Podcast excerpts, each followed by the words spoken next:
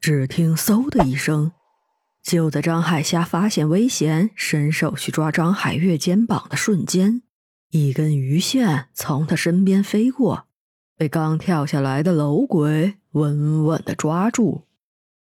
楼鬼的瞬间反应能力在小鬼之中也是数一数二的，无论是救人或者逃跑。张海月的应变能力自是不必多说，在他发现脚踏空的一瞬间，已经甩出了手中的鱼线自救。就在三个人严阵以待，以为踩到什么机关之时，张海月的身体竟然停止了下落。虾仔和楼鬼走上前查看，发现老大掉进了一个半米见方的洞里。二人立即把他拉上来，然后下灯查看，发现这个洞似乎只是一个纯粹的洞，并没有机关。张海月有点尴尬，他刚才举着煤油灯查看墓室格局与名气，竟然没有注意到地上有一个洞，这可真是阴沟里翻船。灯下黑，不过在墓地发现一个洞，可能并不是个好消息。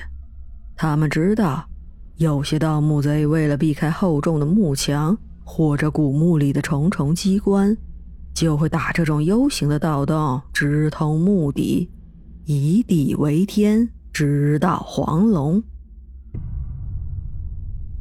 张海月再次下到洞底。仔细查看了一番，他发现这个洞的洞壁是使用木头建造的，与国板和木墙的材质相同，不像是后人的杰作。张海月有些疑惑，为什么墓室底部要修建一个竖井形状的洞穴呢？他矮身探了进去，发现最下面。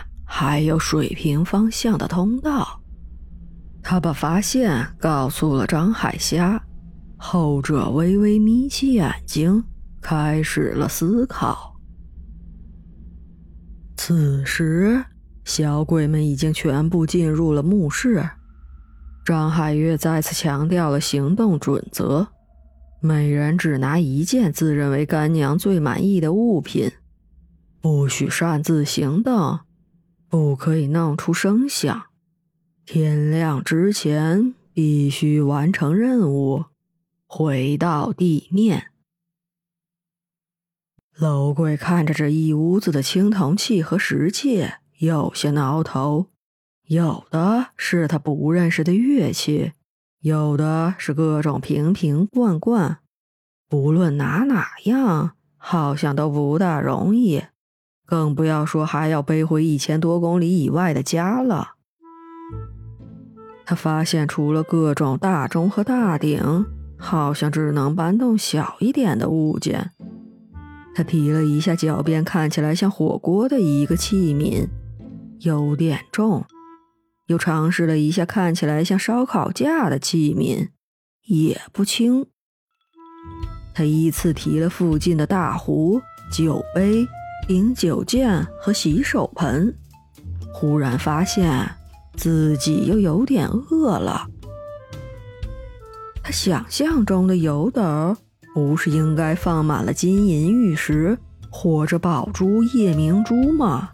怎么现在就在他眼前摆了一地的日用品？楼贵觉得自己好像来到了谁家做客。这墓主人竟然把生前吃饭的东西都搬了下来，而且还吃的这么讲究。如果他拿这些东西回去给干娘交差，还不得被干娘嫌弃，以为他是个扶不起的吃货？老鬼有些郁闷，能否讨干娘欢喜，就看他此时的决定了。他要做他最引以为傲的孩子，绝不能输给兄弟们，至少不能输给张海静这小子。就在楼贵继续四处寻宝的时候，他发现了一直很安静的张海静。张海静伫立在墓室的西南角，独自在黑暗里静默，一动不动。他没有点灯，闭着眼睛，一只手触摸着身前的一个大钟，仿佛一尊雕像。楼鬼举灯望去，这个大钟挂在一个近三米高的架子上，架子有七米多长。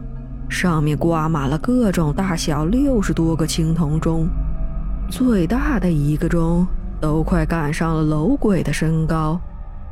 他好奇地搬了一下，果然纹丝不动。看来这墓主人不仅是个专业吃货，还是个收钟狂人。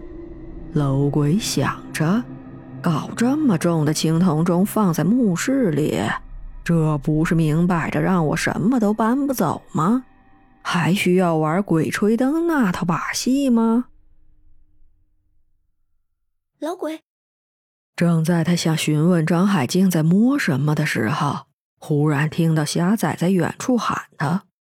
他跑回之前的洞口旁，看到虾仔正拉着张海月的鱼线在洞口等待。他。进去了。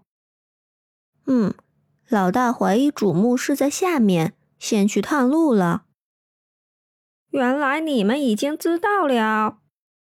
楼龟此时恍然了解，原来他们早就知道这里不是重点，只有他自己还在傻傻的寻找宝贝。张海虾手里拉着的鱼线进进出出了两三次，终于张海月爬了上来。据他探明，这个兜里确实没有墓道，也没有盗洞，而眼下的这个洞正是墓主人修建的通往其他墓室的通道。此时的张海虾证实了自己的猜测。看来这个通道并不是给活人修建使用的。幸好他们此时身形瘦小，不然很难钻进如此狭窄的洞穴里。张海月掏出铅笔，在地上给兄弟们画墓室的结构图。他们目前所在的位置是整个墓室的中段。西面的墓室里有十几个陪葬官，北面的墓室里放着兵器和竹简，而东边的墓室正是他们要找的主墓室。里面不仅有兵器和乐器，还有陪葬官和主官。几个小鬼看着近在隔壁的主官，都兴奋了起来。只有张海虾一脸疑惑。他用左手比了个手枪的手势，看向张海月：“你的意思是，整个墓室是这个形状？”张海月看了看张海虾枪打东方的手型，又看了看自己画的地图，似乎也发现了哪里不对。古人的墓葬一般讲究对称。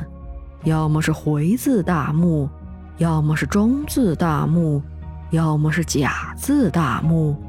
怎么眼前这个墓的结构竟然呈现出手枪的形状？这个形状既不对称，也无美观，会符合华夏古人的审美吗？下去看下，不就懂了？老鬼已经迫不及待，率先跳进了洞里。这主墓室已经近在眼前了，赶紧摸完冥器就可以回家了。为什么要在这里研究墓室结构呢？他想不通。他们已经离开家大半年了，在这个阴雨低温的鬼地方待了一个多月，他早就想离开了。他多么怀念在海边晒太阳和下海摸鱼的日子！他多么怀念干娘亲手给他做的美味煮蛋和煎蛋！他多么怀念躺在夏夜的暖风里一起数星星的童年时光！最初离家时的欢喜雀跃，已经变成了此时的归心似箭。楼贵从洞穴的另一端爬上来，进入了东边的主墓室。映入他眼帘的是一口三米多长、两米多高的大棺椁，椁身上绘制着各种漩涡状和祥云状的图案。他看不太懂这些图案有什么寓意，却被这巨大的尺寸惊到了。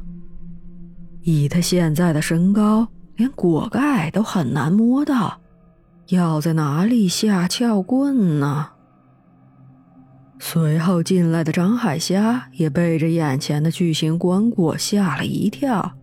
他发现这口黑漆黄纹的棺椁好像哪里有点不对劲。